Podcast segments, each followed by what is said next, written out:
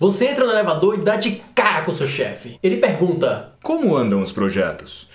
Você trava ou responde na hora? Vamos tagarelar?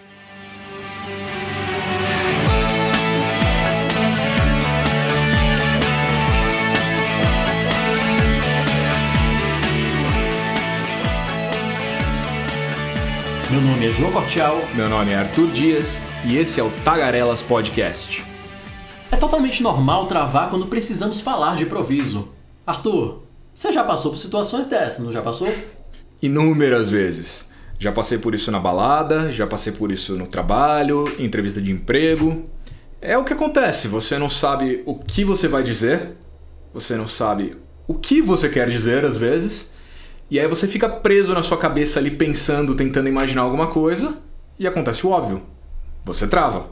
Exatamente. Para mim também, a cabeça começa a ficar a mil, e no final não processo nada, não falo nada do que gostaria que eu precisava dizer. Mas será que existe alguma forma de nós praticarmos, de nós aprimorarmos essa habilidade de falar de improviso? Bem, meus caros amigos tagarelas, então hoje nós vamos conversar aqui com um grande amigo nosso, o Felipe Sandin. O Felipe ele é formado em filosofia, porém, na verdade, ele nunca trabalhou na área. Ele tem bastante experiência trabalhando em bancos, no setor financeiro. Até hoje você está trabalhando aí no banco da IBM, não é isso, Sandin? Corretamente. Legal. Você já morou nos Estados Unidos, você tem aí uma experiência aí internacional também. E você é o campeão nacional de discursos de improviso, é isso mesmo, né? Por enquanto, até maio. Vamos dizer assim, então você é o campeão de 2019. Exato. Isso, até mais de 2020. Perfeito. Bacana. Felipe, primeira pergunta que nós fazemos para qualquer convidado nosso: como você se descobriu um tagarela? Na verdade, não existe uma resposta objetiva e uma data determinada. A gente desenvolve essa habilidade, né?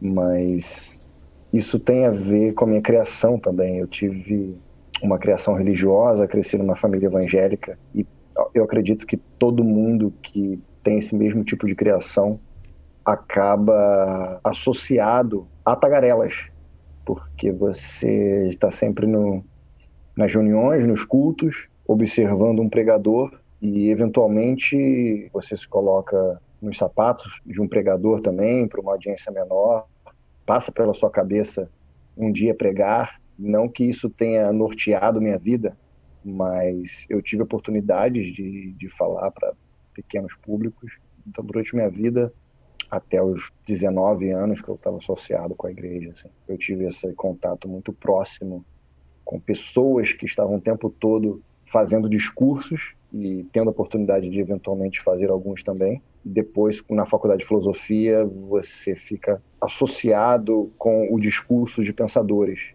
e você também desenvolve habilidades de defender suas próprias ideias. Então, eu acho que a minha criação me fez um, um tagarela, de certa forma.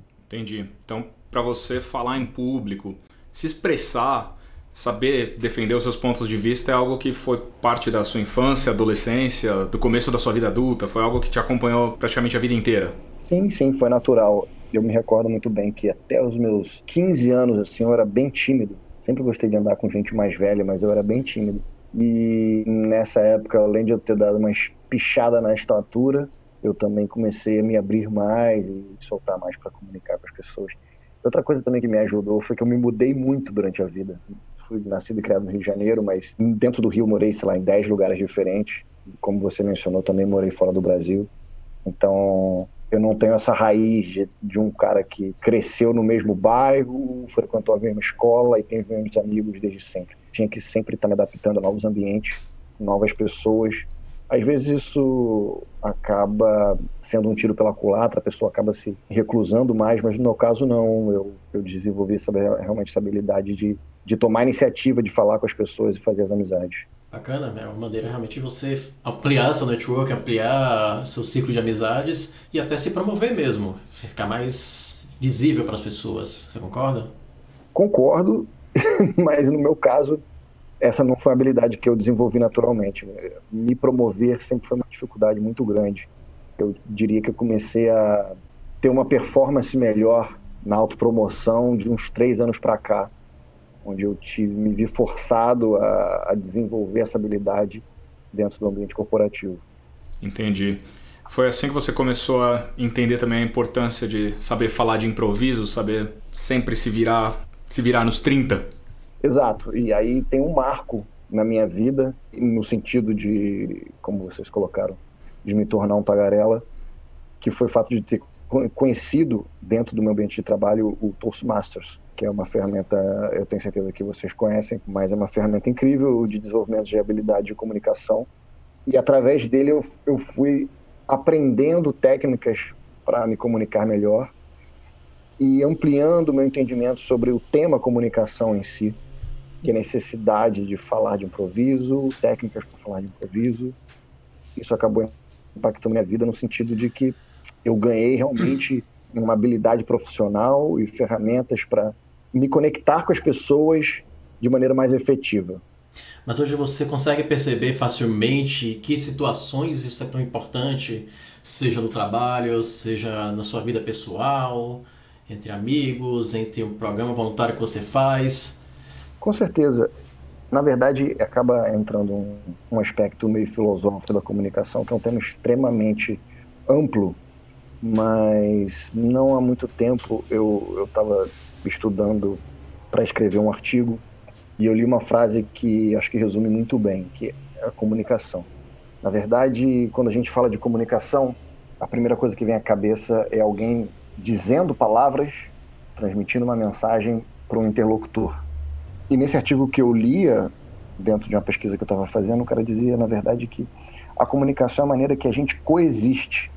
Então, a gente se comunica uns com os outros, não só com palavras, mas para a gente poder conviver bem. Então, a gente está o tempo todo criando relações baseadas na, na, na, maneira como a gente se, se conecta com as pessoas ao nosso redor. E aí vem desde os pais, aos filhos, aos amigos, ao padeiro, ao motorista do Uber e etc. E tal. Então, a escolha das palavras, a entonação que a gente dá, o contexto das, das situações, dos encontros, enfim, o, o que, o, os seus interesses, aonde você quer chegar que tipo de relacionamento você quer se estabelecer com aquela pessoa. Então, comunicação é a maneira como a gente coexiste. E não tem como você estar tá associado a esse tipo de, de iniciativa, né? seja através do social master, seja através de produção de podcast, seja sendo tradutor, um líder de equipe, você precisa desenvolver, quando você está desenvolvendo habilidade de comunicação, você começa a ter essa percepção mais ampla de que ela, na verdade, permeia toda a nossa vida, toda a nossa existência, de modo geral. Legal. Acompanhar o que eu disse? Com certeza, pô, bem, é uma visão bem legal de que a comunicação é algo muito mais amplo, muito maior, algo completamente fundamental à nossa vida e à nossa existência, né? É algo que nos torna humanos. E aí entra, entra o, agora ele é, ele é citado por qualquer podcast que você, que você ouve, 95% deles menciona Yuval Noah Harari, né? que é o historiador, o historiador israelense. E no livro Sapiens dele, ele deixa isso muito claro, né? dizendo que o, que o que realmente fez com que a espécie humana, o Homo sapiens, tenha prevalecido sobre todas as outras foi a nossa capacidade de, de se comunicar. Né? Enquanto as abelhas podem dizer umas para as outras onde está tal as flores, os melhores néctares, a gente consegue não só determinar a localização, mas a gente pode dizer, olha, eu vi a manada passar aqui de manhã, então agora, no final da tarde, ele deve estar mais ou menos naquela direção, uh, perto do rio, da montanha tal. Então a gente consegue elaborar a comunicação de tal forma que não teria como não sermos capazes de dominar estrategicamente todas as outras espécies. Bom, agora que o Sandin já citou o Yuval, acho que a gente pode considerar um podcast oficial. Exato. Cota já cumprida. Mas, Sandin, você mencionou aí ser membro do Toastmasters, né? Como nós também somos, exatamente como a gente se conheceu. E foi exatamente através do Toastmasters que você foi parar numa competição nacional de improviso. Como foi participar disso? Curioso, porque eu nunca fui uma pessoa competitiva. E no clube corporativo, que é o meu clube original e que eu atualmente sou até presidente, o Rio Speak aqui da IBM, nós começamos a fazer campeonatos de discurso de improviso em 2018. E eu venci o, o primeiro campeonato, então no campeonato nacional de 2019 eu fui qualificado para o campeonato de área do Rio de Janeiro. E no campeonato de área, a gente só tinha feito o campeonato do clube de improviso, e no campeonato de área eu participei com improviso e fazendo um discurso também, no, no campeonato de discurso preparado. Porque algumas pessoas que fazem, faziam parte da, da organização, da diretoria de área do Toastmasters, na época me viram fazer um speech no clube e falaram, falaram poxa Felipe, você com esse discurso deveria competir na área. E assim eu fui, só que eu acabei ficando em primeiro lugar no discurso de improviso e em segundo lugar com o discurso preparado. Acabei então, em São Paulo. Você fez dois discursos? Fiz dois discursos. São situações completamente diferentes. Então foi muito curioso, porque eu não, não, não tava com aquela gana, aquele objetivo de vencer ou, ou de inflar meu ego. Eu simplesmente fui motivado a participar do campeonato de discurso preparado. E no discurso de improviso foi um elemento natural, porque eu venci no clube e, e me qualifiquei para a área. Acabei vencendo na área e fui para o campeonato nacional.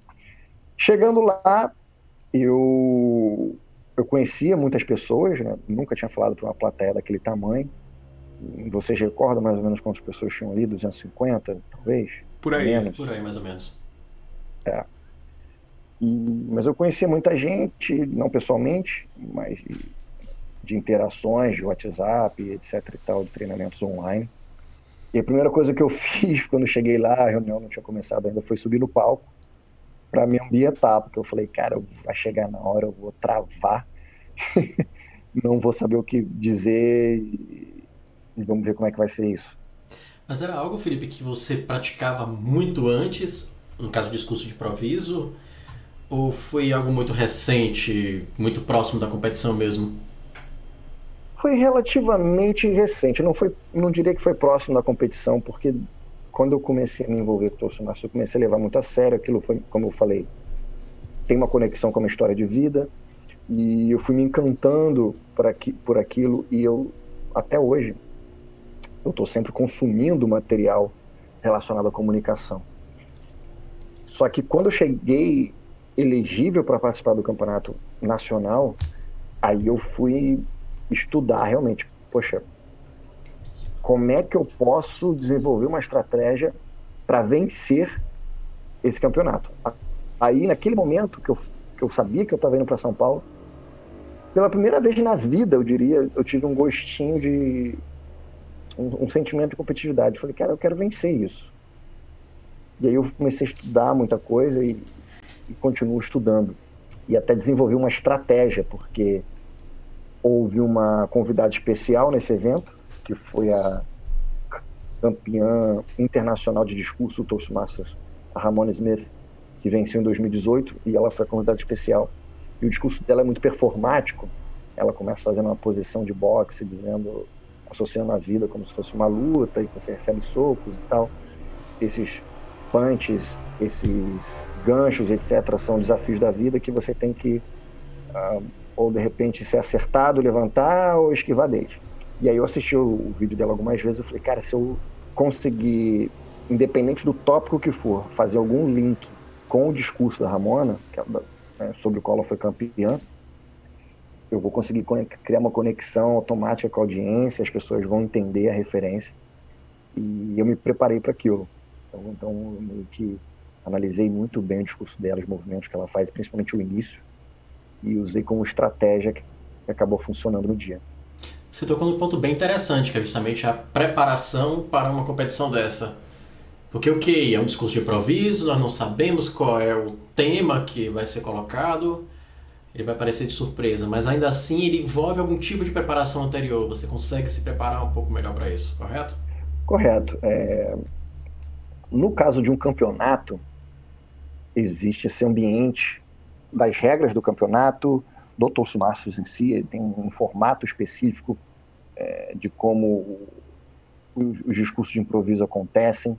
Como eu falei, tinha uma, uma campeã internacional ali como convidado especial. Então você consegue entender o contexto, mas geralmente a gente usa o discurso, o, o improviso, né, ou discurso de improviso, podemos dizer assim também, no nosso cotidiano.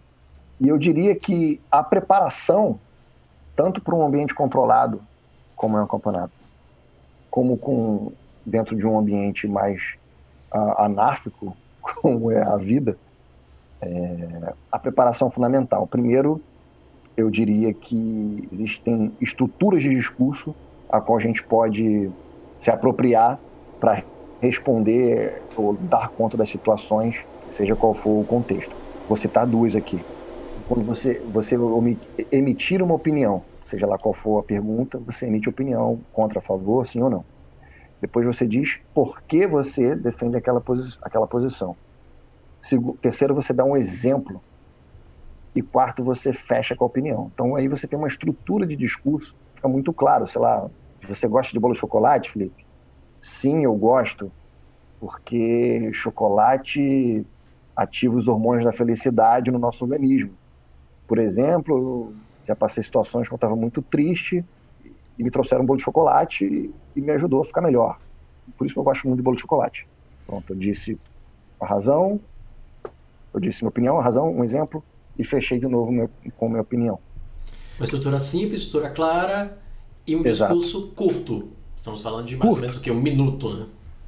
Isso, exatamente. A, a segunda estrutura seria você emitir a tese, a antítese e a síntese de alguma questão. Perfeito. Que é uma técnica muito usada, por exemplo, em redação de vestibular e que você pode aplicar na vida, né? Você Exato. saber comparar pontos diferentes para chegar a uma conclusão.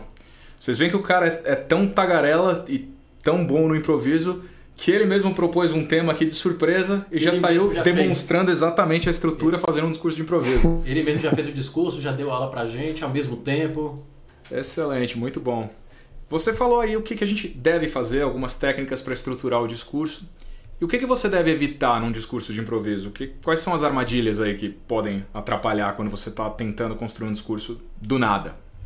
Eu diria que a primeira armadilha é pensar demais. Então, quando a gente pensa demais, a gente não, não passa credibilidade e confiança. Então, acho que isso é, é uma armadilha. Por exemplo, num, num campeonato, eles te dão um tema, você tem ali, sei lá, 10 segundos para pensar. Geralmente, nesse tempo que você tem para pensar, você não tem exatamente o que você vai dizer estruturado. Então, você se agarra aquilo que vem na sua cabeça e parte dali. Então, a, mente vai criando ali naqueles milésimos de segundo os argumentos e sua criatividade vai trabalhando no improviso. Basicamente, é... pula do avião e acredita que o paraquedas vai abrir. Exatamente. Isso é me faz muito analogia. lembrar o famoso elevator pitch, que é aquele discurso que você entra no elevador, tem volta de que 30 segundos para falar alguma coisa para alguém importante e tem que ser na hora. Imagina se você vai pensar e passar os 30 segundos pensando, o elevador chegou no destino. Exato. E esse exemplo do elevator pitch é muito bom porque volta no ponto da preparação, né? Quando a gente pratica comunicação dentro desses ambientes, ah, digamos, educativos, como é o Toastmasters ou, ou outras ferramentas que, que porventura é, a pessoa se, se, se relacione, não é que a gente fique chato é, só pensando naquilo. Na verdade, com o tempo, aquilo se torna natural para a gente.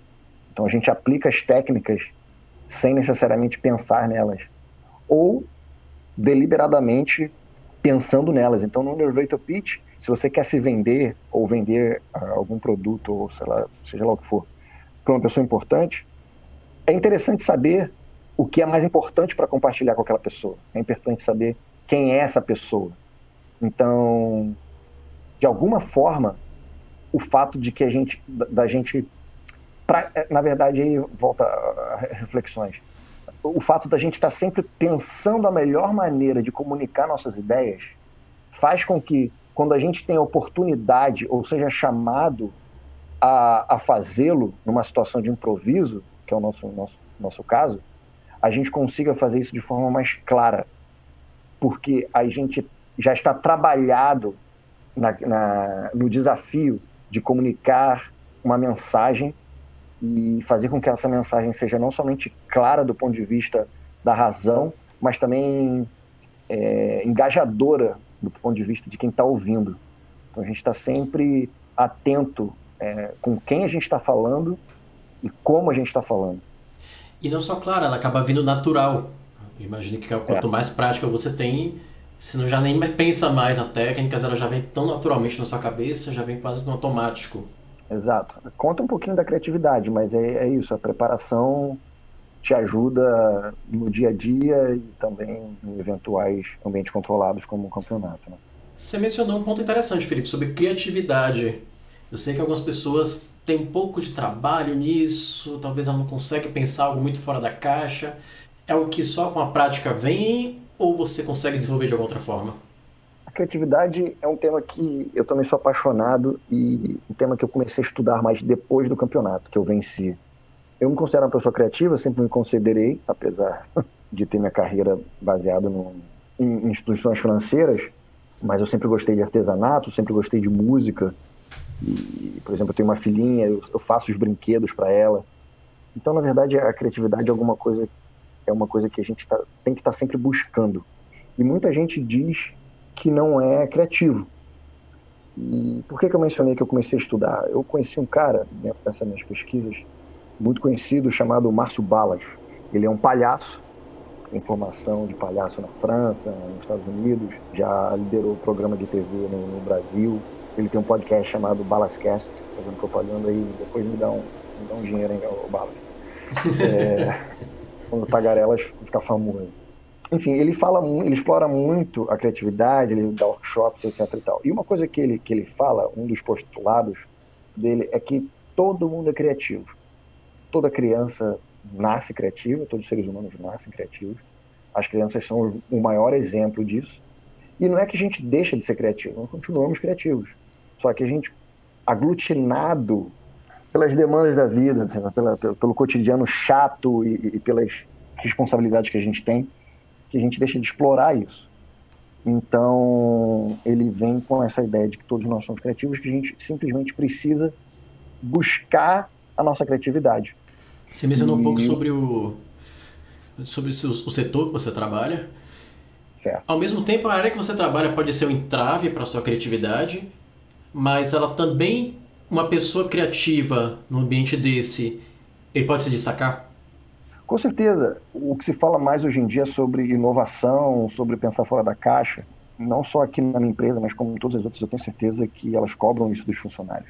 Sim. Então, novamente, tudo que a gente lê e toma contato é de que a demanda para o futuro, na verdade, vai ser de pessoas que saibam se comunicar bem, pessoas que saibam pensar fora da caixa, que possam aplicar sua criatividade. Então, mesmo que você esteja fazendo uma atividade extremamente processual, a maneira que, que nós, e aí nós, eu digo, nós humanos temos, de fazer com que esses processos, essa atividade sejam melhores, mais eficientes, é com criatividade.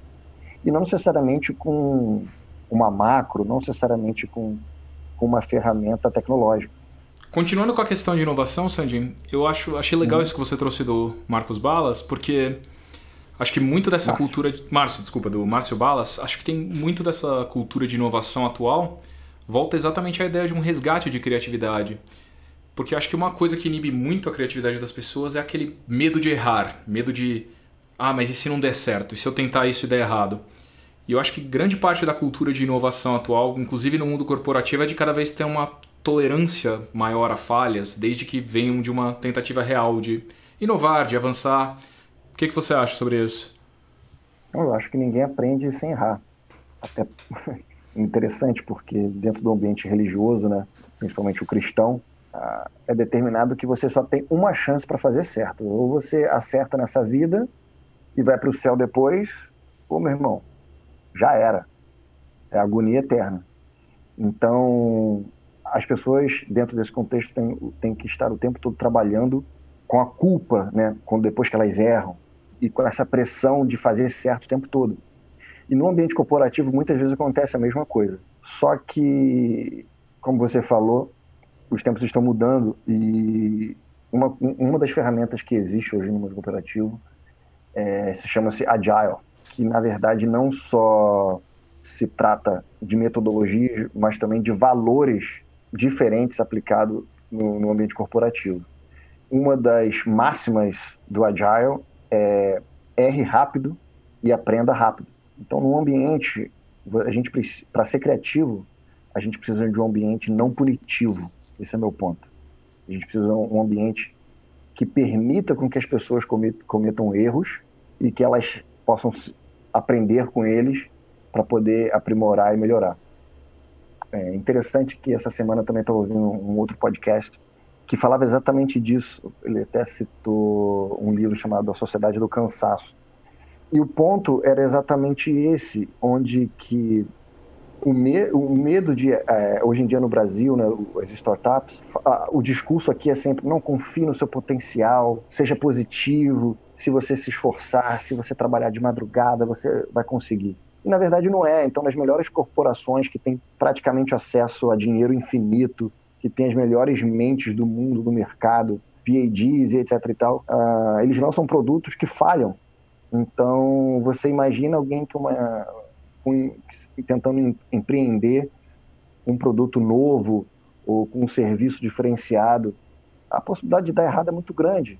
Então a gente tem que entender que somente se jogando, se expondo, experimentando, a gente vai conseguir ah, encontrar uma versão melhor de nós mesmos, uma versão melhor uh, dos processos que a gente dá conta no trabalho, ou nos relacionamentos e na vida. Tudo funciona dessa forma. A gente precisa errar. A gente precisa de muitas chances para conseguir o formato e bacana. Quando você fala, e quando você fala de se expor, também é falar de fato. Imagino que várias vezes que tentamos falar, também não sai a melhor comunicação do mundo, mas assim você, da mesma maneira que um teste de produto que vem de uma metodologia ágil, você testa em cima daquilo, aprende, vem um aprendizado, até que depois de um tempo você já começa a dominar muito melhor. Exato, é, eu estou aqui respondendo a pergunta de vocês e às vezes me pergunto se o meu raciocínio está claro ou se eu não estou começando um e terminando o outro. Então, muitas vezes acontece isso com a gente. É, a gente precisa se comunicar o tempo todo e aqui é uma comunicação preponderantemente com, com palavras, né? Então, o meu raciocínio tem que estar tá, tem que estar tá limpo para poder fazer sentido o meu discurso mas na vida, seja no trabalho ou nas relações pessoais, a gente se comunica de, de, de várias formas diferentes e, e os conflitos estão aí, seja, seja os erros de tentativas de inovação, seja os erros que a gente comete com os nossos parceiros ou parceiras. Você voltou num ponto interessante. Então, conhecer a pessoa com quem você vai falar. Você até mencionou anteriormente no elevator pitch. Então, a gente pode considerar que algo a evitar é justamente é tentar um discurso genérico como se funcionasse para qualquer tipo de pessoa. Então você tem pessoas de diferentes faixas etárias, de diferentes formações, diferentes origens para cada uma, e também tem que falar de uma maneira diferente. Sim, a verdade é que o discurso não, não, não é sobre nós, é sobre quem está nos ouvindo. Então é, é, fundamental com que a gente conheça a nossa audiência, seja ela de, de uma pessoa, seja ela de uma plateia inteira, com milhares de pessoas. A gente precisa se fazer entender para quem está ouvindo a gente. Então, de novo, a comunicação é a maneira com que a gente coexiste. Se a gente não levar em consideração quem está ouvindo, a gente, na verdade, não está sendo efetivo na comunicação. Dá para voltar àquela questão zen budista, né? De se uma árvore cai na floresta sem ninguém para ouvir, ela faz barulho. É a mesma coisa, se não tem ninguém ouvindo ou ninguém se entendendo, será que realmente existe comunicação? A comunicação é, é uma via de duas mãos, né? Você depende de quem está ouvindo e a pessoa. Seu objetivo é atingir essa pessoa, você não quer falar sozinho. Isso não é comunicação. Certo, com certeza. Sozinho a gente não faz nada, né? A gente não, não constrói nada. E essa também é uma das, das lições que eu tomo no meu envolvimento com comunicação de modo geral eu, eu, eu desenvolvi uma apreciação, uma necessidade de estar sempre envolvido com projetos novos e com pessoas diferentes, absorvendo conhecimentos novos e perspectivas novas, porque não existe realização para nenhum ser humano que não seja dentro de, do coletivo. Eu sou muito crítico de todas as abordagens individualistas, sejam na economia, seja no trabalho, enfim. Não, não existe mais gênio. Hoje em dia existem colaborações produtivas, diria assim. E você pode citar então estratégia para nossos ouvintes que gostariam de se desenvolver melhor nessa arte de falar de improviso? De que maneira eles podem melhorar essa habilidade? Sim, eu diria primeiro de tudo, sejam curiosos. Sejam curiosos, porque eu acho que a curiosidade ela não pode morrer dentro da gente. Então, quando a gente tem sede de estar sempre e, e sinceramente, né, aprendendo coisas novas, a gente cresce como pessoa. Segundo, experimente. experimente coisas novas. O, o Márcio Balas menciona uma coisa interessante. Ele falou uma, uma das técnicas para você desenvolver mais a sua criatividade, explorar a, a, sua criatividade, é tentar resolver problemas que não são seus. Ele, ele, ele dá um exemplo muito interessante. Você vai num restaurante, a fila para pagar a conta tá, tá muito grande, o pessoal não está se entendendo, você já está se irritando. Pensa como é que aquele cara pode melhorar o atendimento dele, como é que aquela situação pode ser resolvida. E não necessariamente que você vai voltar para ele e falar, pô, não, pensei nisso, quero te dar um feedback.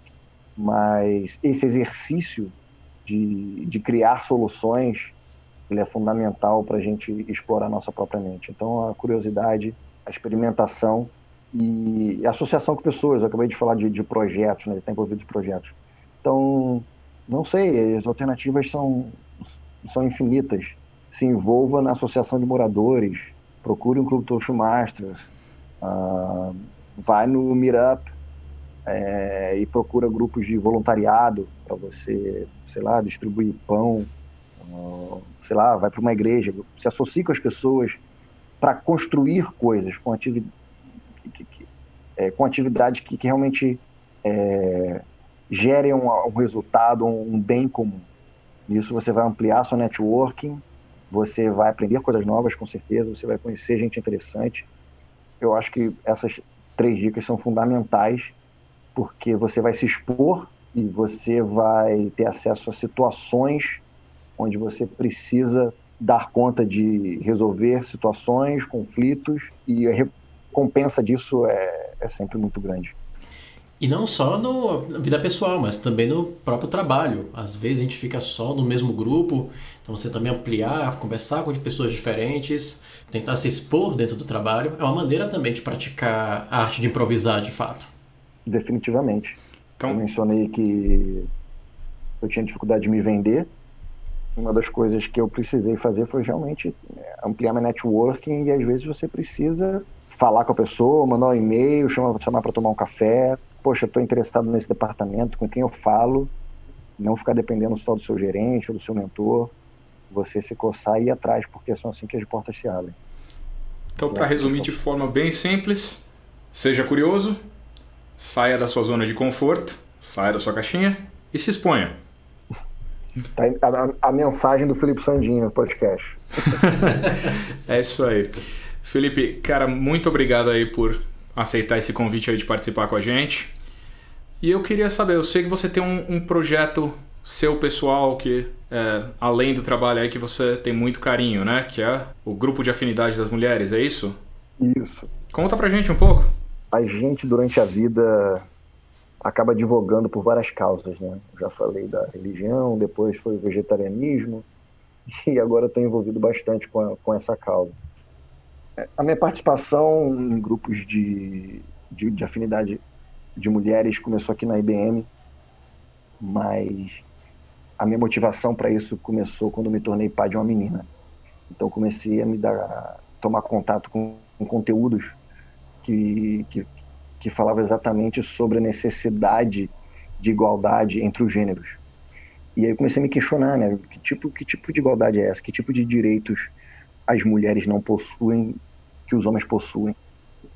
Então, para além dos dados, ah, porque ganham menos exercendo a mesma atividade, ou porque não possuem representatividade no Congresso, não possuem representatividade no Judiciário, ou mesmo em empresas, eu comecei a perceber que nas relações mais triviais do nosso dia a dia, os homens são responsáveis por fazer com que as mulheres sejam objetificadas ou não têm acesso a tratamentos igualitários diante dos homens. E aí um exemplo que eu dou é da objetificação justamente é quando, sei lá, você vê uma mulher bêbada de noite, você está mais sóbrio, em vez de você tentar ajudar aquela pessoa, você pode tentar querer tirar proveito. Ou quando você vai num encontro e, e possuem mulheres inteligentes, falando coisas inteligentes, e você só consegue se recordar da, da beleza das mulheres que estavam lá naquele evento.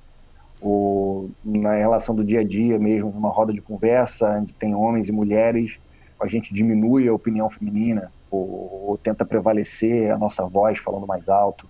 São vários comportamentos naturalizados que a gente tem diante das mulheres que, que impactam a qualidade de vida delas em toda a sociedade. A gente está contaminado por esse tipo de, de padrão de comportamento e que a gente precisa tomar mais atenção, a gente precisa se analisar melhor, a gente precisa ouvir mais o que as mulheres estão pedindo, tem para dizer.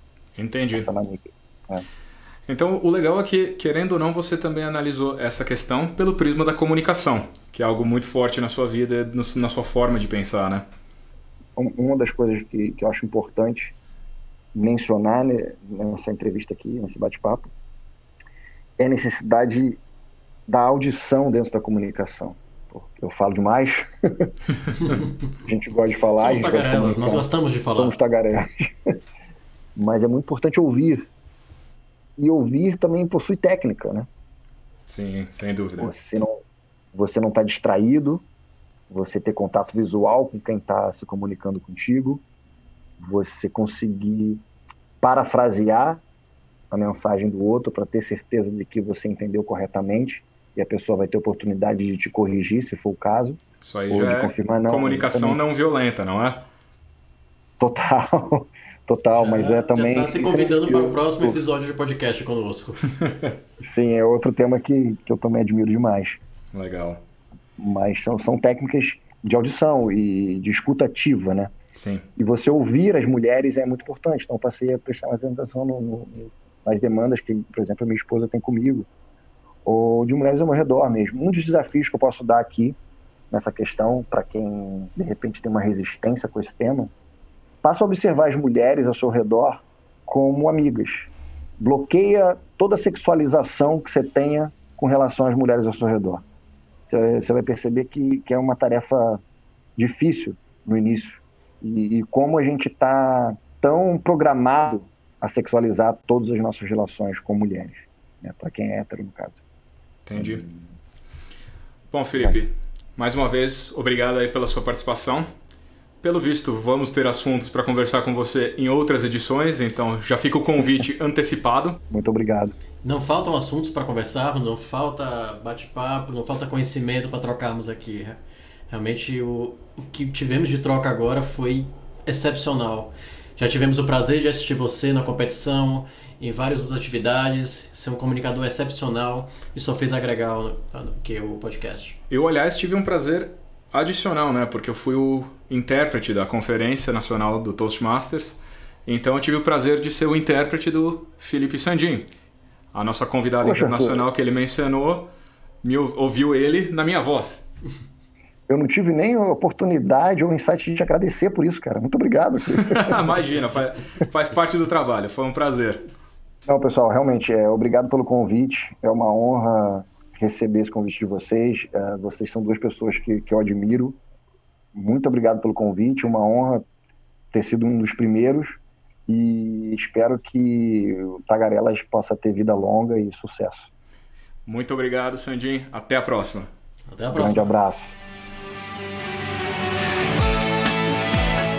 Tagarelas Podcast é uma produção de Verbalize e King Tradução e está disponível no Spotify, Apple Podcasts e nas principais plataformas. Não deixe de assinar.